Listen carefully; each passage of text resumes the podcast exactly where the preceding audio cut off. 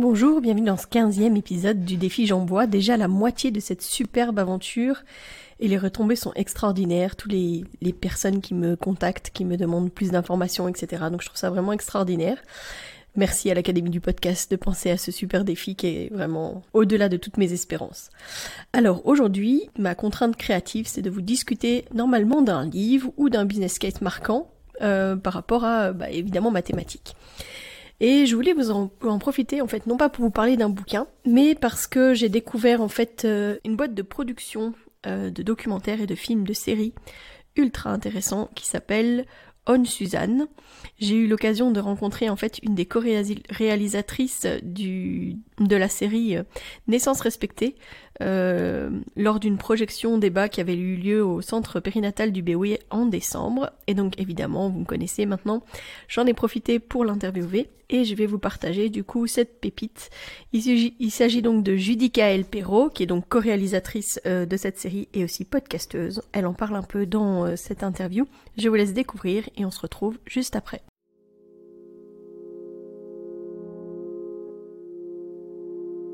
Bienvenue dans Bulle de Sage-Femme, le podcast qui déconstruit les croyances, démystifie les peurs sociétales, redonne toute sa place à la physiologie des femmes qui savent enfanter dans leur pleine puissance, mais aussi des bébés qui savent se mettre au monde.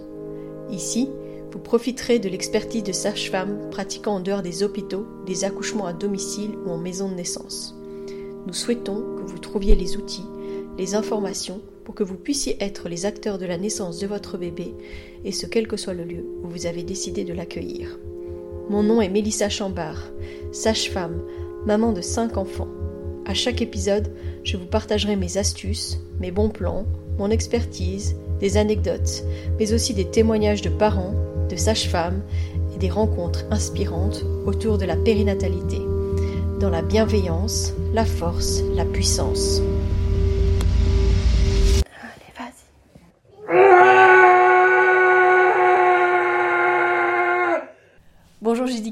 Bonjour. Écoute, je suis ravie d'être ici avec toi aujourd'hui. Donc, je viens de visualiser euh, au centre périnatal du Béoué les deux premiers épisodes de Naissance respectée où tu es co-réalisatrice.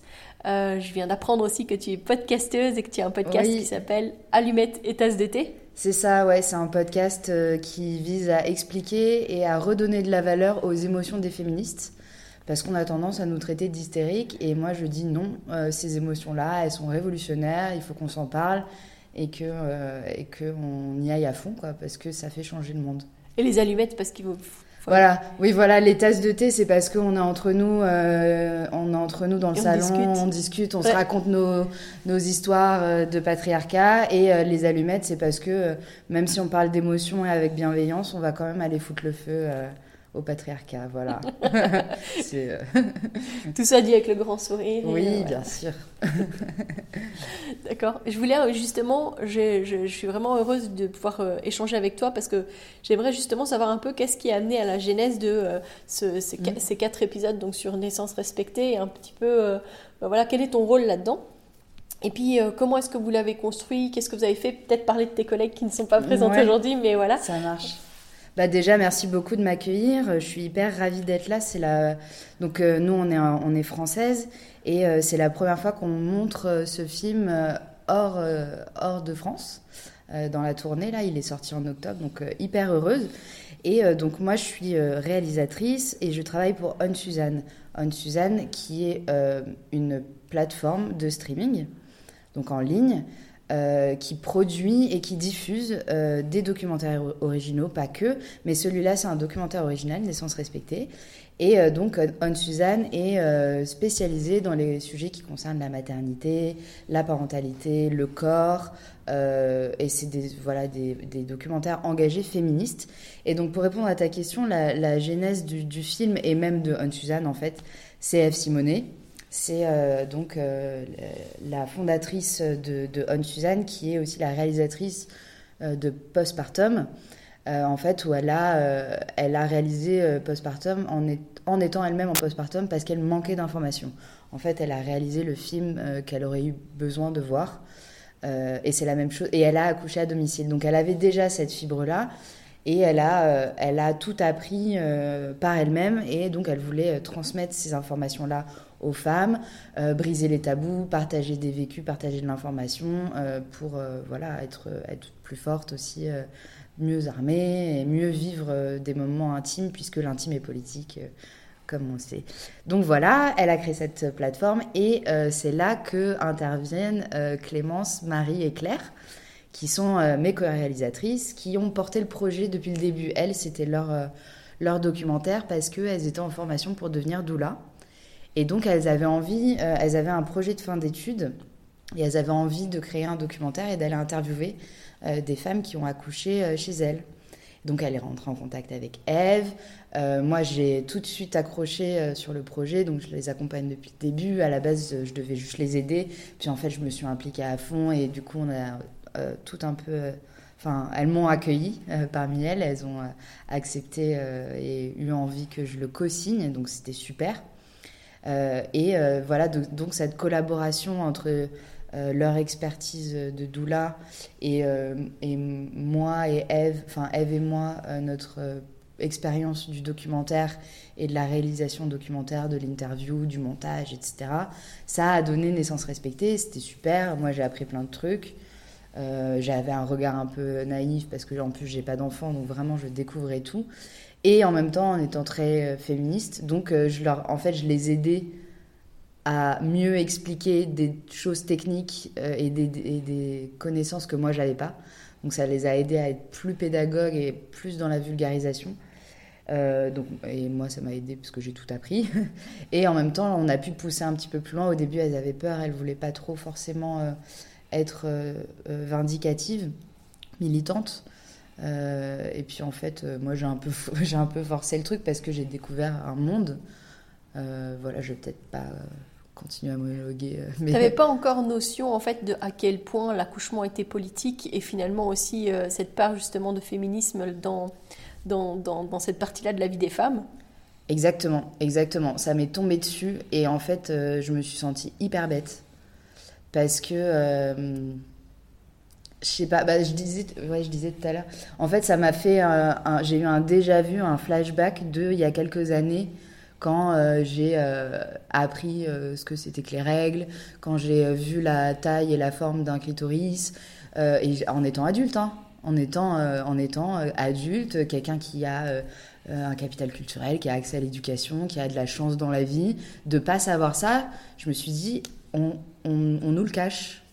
Tu vois, la physiologie, le bassin, les contractions, comment ça marche, les hormones dans le cerveau, tout un tas de choses que j'ai appris en faisant ce documentaire. Je me suis dit, ils veulent pas qu'on, ils veulent pas qu'on soit au courant de comment ça marche. Ils veulent pas. Euh, enfin, je dis quand je dis ils, c'est le patriarcat, c'est euh, la société de manière générale. La société de manière générale, les dominants qui détiennent le pouvoir. Là, en l'occurrence, c'est les médecins, les gynécos, euh, les profs, les, le gouvernement qui fait les programmes scolaires, qui fait le système médical. Enfin, voilà, la société de manière générale ne veut pas euh, euh, qu'on apprenne comment fonctionnent nos, corps, comment... Euh, comment ouais, et voilà, et, le fait de ne pas savoir, ça fait qu'on ne peut pas prendre possession pleinement de nos puissances parce qu'on ne sait même pas qu'on l'a en nous, en fait. Parce qu'on nous a tellement ancré dans la tête qu'il fallait accoucher comme ci et comme ça, que de toute façon, t'en sais rien, donc tu fais confiance au médecin qui sait mieux que toi, euh, donc tu te la fermes et tu subis. On nous l'a tellement ancré, mais partout, tout le temps. Hein. Dès la première visite chez le gynéco euh, à 12 ans ou à 15 ans, euh, c'est bon, bah, mettez-vous là, enlevez votre culotte et, mettez vos pieds. Bah, peut-être déjà bonjour et est-ce que je suis d'accord? Est-ce que tu peux même m'expliquer ce que tu vas faire avant de le faire? Enfin, voilà, il y a tout un tas de, de. Bon, là, je me perds un peu, mais en gros, j'ai découvert que on nous cachait ça. Et surtout, euh, j'ai découvert qu'il y avait encore énormément de, de, de choses sur lesquelles il fallait lutter.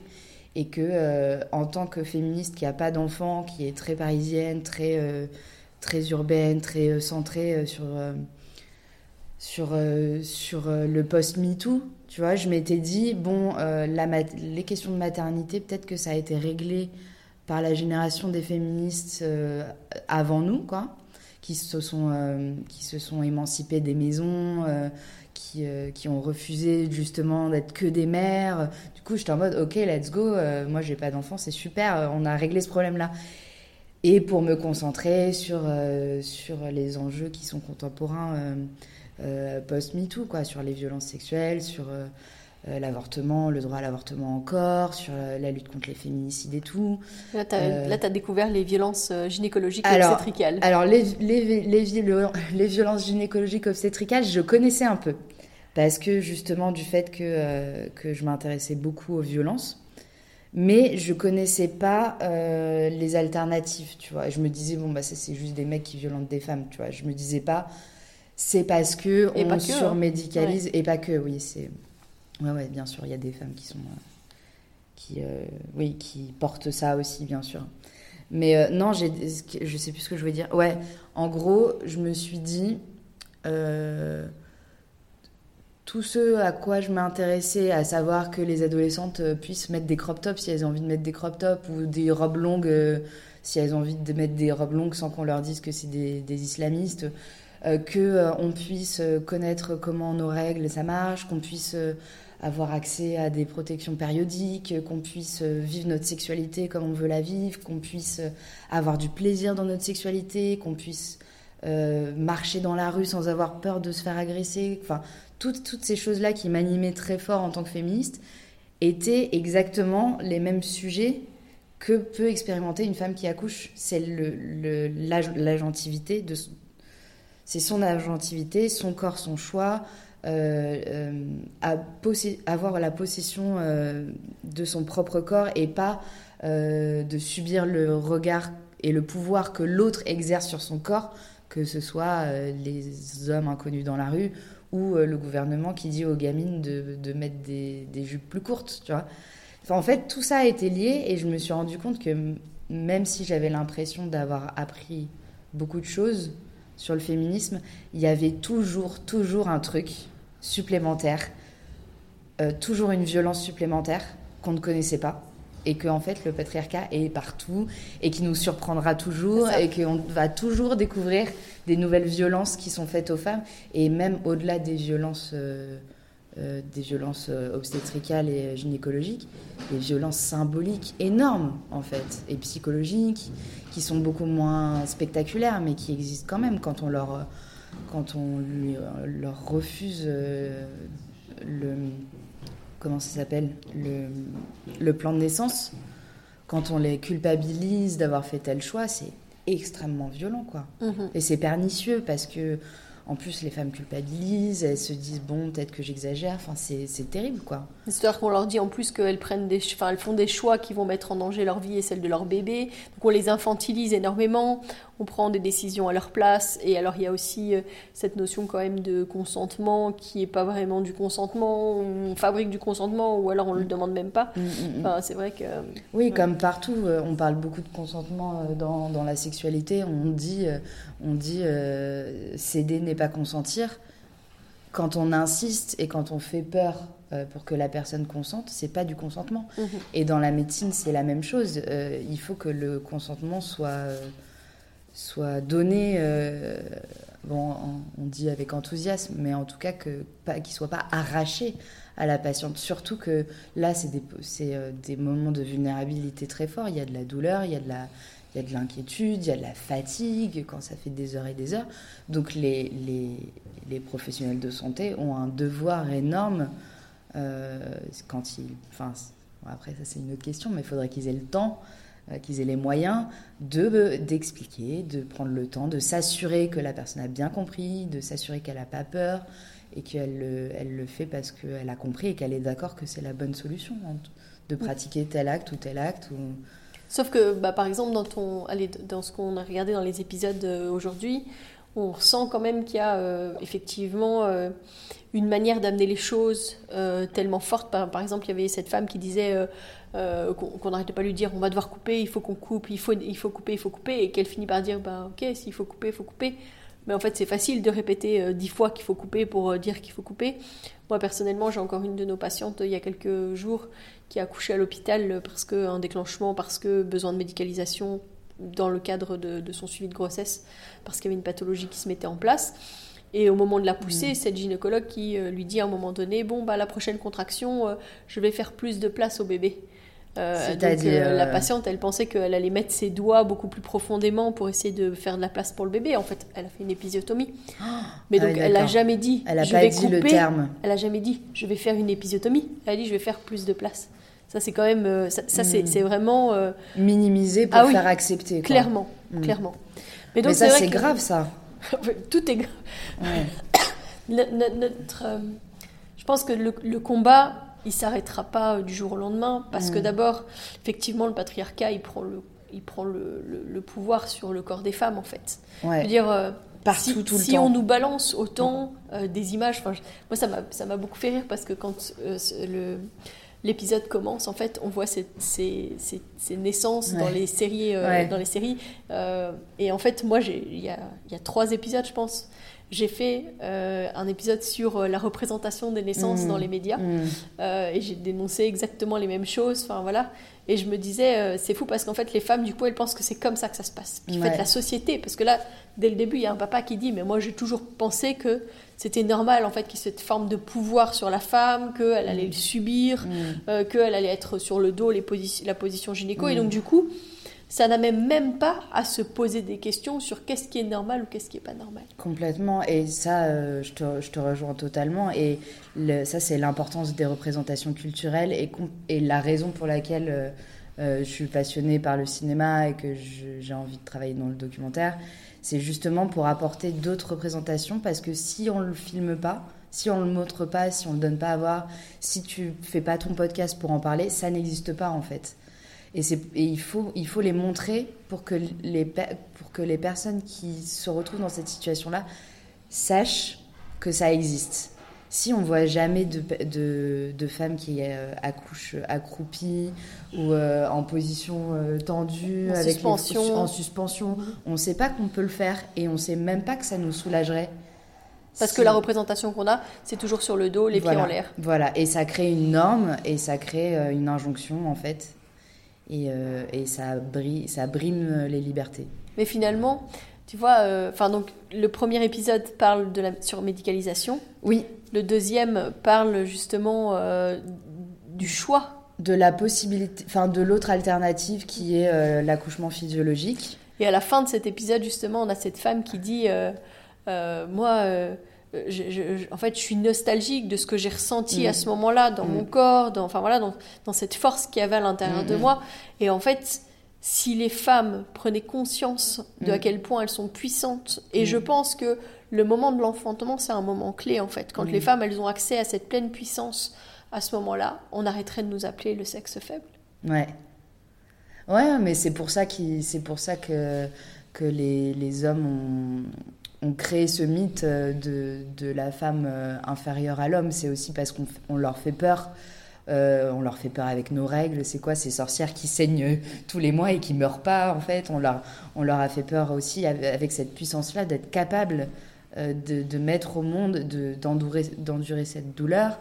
et je pense que ça, les a, à un moment de l'histoire, en tout cas, juste, enfin, je suis pas experte là-dessus, mais il y, y, a eu un moment où ça les a rassurés de créer ce mythe de la femme faible euh, pour, euh, pour compenser, quoi. Mm. pour compenser le fait que oui, oui, on est, on est complètement puissante. Et il faut le savoir aussi euh, quand, on a, quand on attend peut-être son premier enfant, qu'on est capable, qu'on est puissante, que le corps est fait pour ça. comprendre la physiologie, ça permet aussi de d'endiguer un petit peu la peur. Et donc, ça permet de peut-être de se, mieux se protéger face à la blouse blanche, euh, qui va utiliser cette peur-là pour nous faire euh, euh, aller accéder, dans voilà, aller, dans, leur sens, aller dans leur sens, et donc céder sur certaines choses, parce que bon après. On, va peut-être en parler, mais faut pas non plus diaboliser le personnel soignant qui, qui a pas des raisons, mais qui, en tout cas, ça, peut s'expliquer sans euh, s'excuser euh, par le manque de moyens, le manque de temps, euh, les logiques de rentabilité qui sont imposées par des États et par des logiques capitalistes et ultralibérales et de, de, de réduction des coûts, de réduction des budgets, des effectifs, etc. Donc ça explique, ça n'excuse pas la maltraitance, mais en tout cas, En tout cas, ça explique. Bref, le système qui devient. non, non, non, c'est ça, mais c'est le système qui devient euh, maltraitant envers les soignants qui finissent par devoir maltraiter aussi les patientes. Ça, c'est. Euh, c'est ça. C'est ça. C'est compliqué. Et après, du coup, on pense que c'est la norme, alors que ça ne l'est pas du tout. Mm. Et, donc, le dernier rempart, c'est euh, cette femme qui, qui sait, qui connaît ses droits, qui, qui connaît son corps et qui peut se défendre, quoi. Et son, et son conjoint ou sa conjointe. Euh, et puis sa sage-femme, si, euh, si elle a la chance L'accompagnement global, je crois que c'est quand même une, clé, ouais, c'est ça. Parce que d'avoir mm. euh, la même personne tout du long, pendant, mm. avant, pendant et après, c'est c'est un service et, et, un cadeau à se faire à soi et à son bébé, parce que bah, du coup, on peut vraiment se dire bah voilà j'ai confiance en cette personne et donc cette personne elle pourra être vraiment gardienne mm. de ma sécurité où mm. que je sois en fait. Mm, parce que c'est pas euh, que les accouchements euh, physiologiques et beaux et magnifiques ne se passent pas que à la maison ça peut se passer à l'hôpital ça peut se passer en plateau technique ça peut se passer en maison de naissance euh, et à la fois bah, des mauvaises expériences peuvent aussi se passer partout. À l'hôpital mais aussi à domicile mais aussi en maison de naissance enfin voilà. Donc c'est de l'ordre du lien humain aussi qu'il y a entre les mmh. personnes mmh. et de l'expérience qui va se passer, mais aussi de l'accompagnement. Parce que même si l'expérience en soi peut être traumatique, dans le sens où euh, il y a peut-être des femmes qui, au moment de la naissance, en fait, le processus même de la naissance, elles vont le vivre d'une manière ultra violente dans leur corps, dans leur esprit. Mmh. Peut-être qu'elles ont quelque chose dans leur histoire personnelle qui fait que ça fait remonter des choses, c'est tout à fait possible. Mais après, c'est euh, l'accompagnement qu'elle va avoir dans la suite qui va changer les choses. Ouais, complètement. Et ça, on a, on a des super beaux témoignages dans l'épisode 3, justement, sur le lien euh, avec la sage-femme. Euh, aussi sur la relation entre la sage-femme et la doula, la relation entre la sage-femme et le compagnon ou le coparent. Euh, et, et sur, sur, ce que tu disais sur la relation et la confiance, ça permet aussi se lâcher prise. et effectivement, si, si, on a Constance qui en parle dans le documentaire, qui dit qu'elle avait passé son temps à, à batailler et qu'elle n'avait pas pu se concentrer sur euh, ses sensations et la gestion de sa douleur parce qu'elle bataillait, elle bataillait pour euh, défendre son projet de naissance. Oui, ça, elle disait une demi-dose de ça. Ouais, voilà. Et effectivement, si tu avais quelqu'un que tu connais bien, en qui tu as confiance, tu es, moins obligé de batailler et d'être dans la d'utiliser ton ta, partie de ton cerveau qui résonne et pas celle qui, qui éprouve ou qui ressent. Et, euh, et, donc euh, le fait, voilà, le fait d'être avec quelqu'un de confiance, ça permet de se lâcher prise et de se reposer un peu sur elle ou sur lui. Je pense que c'est une chance et c'est dommage que ce soit pas mieux, euh, mieux soutenu cet accompagnement global là et mieux, mieux mis en valeur, plus proposé. Ouais, mais il faudrait que ce soit soutenu sous tous les plans. Ça veut dire faire reconnaître que c'est valable, mais aussi euh, soutenu par, par, rapport au coût que ça peut avoir pour les parents, mais aussi en réalité pour euh, la disponibilité que ça représente et le travail que ça représente pour les sages-femmes, et donc d'avoir euh, une reconnaissance aussi au niveau salaire qui soit correct. Quoi. Ça, c'est encore tout un autre débat. Mais donc, il me semble que... Donc là, on a parlé des trois premiers épisodes, mais donc le quatrième épisode, justement, il est beaucoup plus acté là-dessus et sur... Euh, au niveau des revendications politiques, si j'ai bien compris. Oui, c'est ça. Le quatrième épisode, il s'appelle, j'adore, c'est mon titre préféré, il s'appelle La responsabilité de l'État. Et euh, déjà, parce que c'était important pour nous aussi euh, de ne pas taper sur l'hôpital. Parce qu'il il y a des personnes dévouées à l'hôpital, que l'hôpital c'est une superbe invention. Et, qu'on a besoin de collaborer aussi. Qu'on a besoin de collaborer, exactement. Oui, oui, complètement. Et donc, on, commence par dire s'il n'y avait pas eu la destruction orchestrée, alors je ne sais pas comment c'est en Belgique, là je parle de la France, mais la, destruction vraiment de l'hôpital public orchestrée euh, depuis des années à base de coupes de budget et, de licenciements, euh, enfin de réduction des effectifs, eh ben, il n'y aurait pas autant de violence et, donc, c'est le, déjà, de base, il faut remettre de l'argent dans l'hôpital public. Il y a Anna Roy qui le dit très bien. La médecine, c'est pas censé être rentable. La médecine, ça coûte cher. Il faut investir. Voilà. Donc, il y a ça. Ensuite, on parle bah, des autres alternatives. On parle des maisons de naissance, des plateaux techniques. On rentre vraiment dans le détail. On va visiter euh, euh, la, la, maison de naissance. Euh, du calme qui est à la maternité des Bleuets avec voilà l'association qui les parents les parents euh, militants qui nous font visiter et tout, c'est super.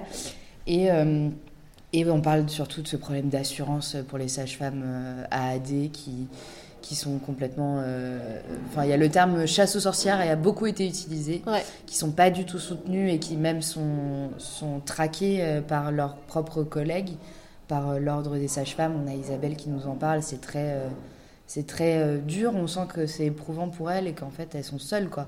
Elles sont vraiment, vraiment seules. Et ce, ce truc de oui, il faut mieux rembourser parce que c'est une discrimination insupportable en fait que ce soit seul- seulement des femmes euh, riches, euh, aisées en ville qui ont accès à, à ce dont elles ont envie. Euh, C'est aussi pour qu'elle n'y n'y aille pas. hein. Oui, oui, bien sûr, mais c'est insupportable. Ouais, ouais, tout à fait. C'est- C'est c'est orchestré, oui, c'est à dessin. Euh, et, euh, et en tout cas, on a voulu, euh, on a voulu le, le- le montrer, quoi. Donc ouais, mais peut-être je peux faire un... Ce sera peut-être plus facile pour toi si je fais les quatre Oui. d'un coup pour Oui. le montage. Donc le premier épisode, il parle, il part d'un constat, il part d'un mal-être que beaucoup de femmes ressentent pendant leur accouchement, qui est le sentiment de cette, d'avoir été dépossédées de ce moment-là de leur vie. Euh, on parle de malheureusement le fait qu'il y a beaucoup de violences, euh, de violences euh, gynéco-obstétricales en hôpital. Euh, on parle de, la souffrance, euh, de souffrance aussi des sages-femmes en hôpital. Deuxième épisode, on va aller plutôt sur, euh, euh, la physiologie, expliquer que voilà, il y a d'autres possibilités si on en a envie. Euh, de sortir de cette, super, de cette surmédicalisation-là, de quitter les protocoles et de faire plutôt confiance au, processus naturel. Donc, euh, et c'est un super épisode qui s'appelle Faire confiance avec des témoignages vraiment poignants. Et l'épisode 3 euh, s'appelle Repenser le rôle de chacun, chacune. Et pareil, là, c'est sur le les liens et les relations entre, entre les personnes qui accompagnent la femme qui accouche ou la personne qui accouche. Donc évidemment, sage-femme, doula, euh, coparents et aussi les enfants, s'il y a des grands frères et des grandes sœurs. Comment chacun trouve son rôle, euh, les postures, euh, la confiance pour aider cette femme-là. Et euh, le dernier épisode qui va aller plutôt sur les problèmes d'argent, politique, assurance des sages-femmes et pourquoi il faut absolument remettre de l'argent dans l'hôpital public, développer les plateaux techniques et les maisons de naissance. Voilà. Super. Et ben en tout cas, euh, Judicaël, je tiens vraiment à te remercier. Est-ce que tu peux juste nous rappeler où est-ce qu'on peut avoir accès euh, à ces films et à, ces, à cette série euh, de documentaires? Oui, alors euh, la série documentaire, comme tous les films qu'on produit, mais pas que, sont accessibles sur euh, euh, On Suzanne, on.suzane, Suzanne avec un seul N. Donc en ligne et, et sur les applications mobiles également. Euh, et puis euh, le premier épisode est euh, disponible gratuitement. Donc voilà, n'hésitez pas à aller voir et à vous abonner. Super. Et Ben, merci beaucoup de m'avoir reçu, c'était passionnant. Avec grand plaisir, vraiment. Merci beaucoup à toi et puis bah merci pour cette belle découverte parce que bah moi j'ai pu euh, voir ces deux premiers épisodes ici et c'était vraiment un plaisir. Ça s'est suivi d'un débat qui était aussi très enrichissant Ouais. et euh, c'est toujours intéressant de pouvoir débattre, échanger. euh, puis parfois ça nous ouvre encore l'esprit sur de nouvelles nouvelles choses, enfin peut-être pas de nouvelles choses, mais en tout cas des façons de, sentir, de voir, de percevoir les choses qui sont toujours euh, d'une richesse incroyable.